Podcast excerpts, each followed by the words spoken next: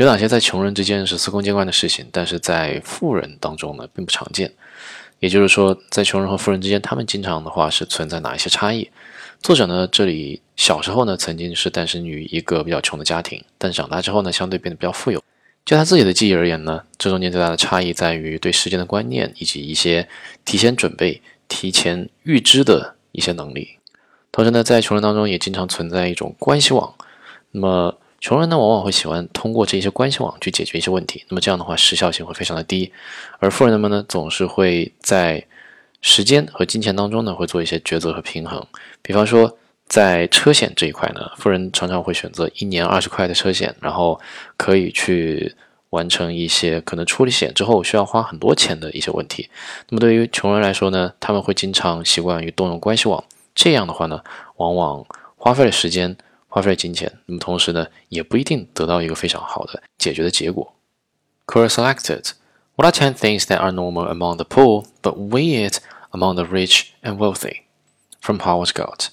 I was born very poor and am now relatively wealthy. The one thing I remember from childhood in which poor friends tried to still involve me, but I and my rich friends find incredibly weird, is what I call the network. Let's say myself or one of my wealthy friends gets a flat tire. We call our insurance company. The tow truck arrives in 30 minutes, takes us to the tire shop, and we have a new tire. A poor person gets a flat tire and has to activate the network. They call somebody who calls somebody who calls somebody else until they find a rim or a spare that fits their vehicle. They then wait until that person gets done doing whatever and can come over. If they can't find somebody with a spare, they call around until they find somebody with a rope. Then they try to convince somebody else to let them tie the rope to their car and take them to the tire shop on the rim. But it can't be just any tire shop.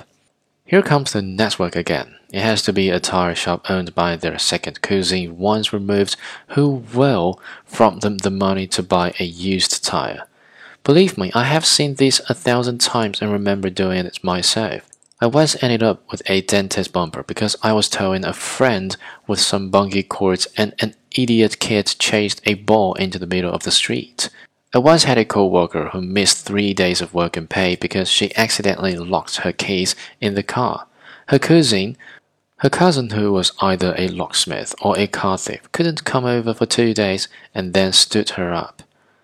When I tell people that my tow insurance only costs about 20 bucks a year, they say, but you don't use it all the time. They are ripping you off.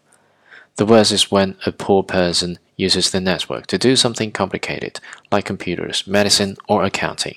I had a poor friend come to me. She and five friends had chipped in to share an income tax software with someone in the network. The software said that she owed 9,000 US dollars to the IRS. I told her to call my CPA since they waited until mid April to do their taxes. The accountant wanted to charge an overtime premium. She said, It's too expensive. I said, Then pay the IRS 9,000 US dollars. She paid the accountant 200 bucks and ended up getting a refund. Wealthy people have a network to go to professionals, but this bit of calling a friend's cousin's nephew's brother to solve a problem that should take 20 minutes is weird. So is the lack of pre planning, like not having insurance, a spare tire, or a spare key.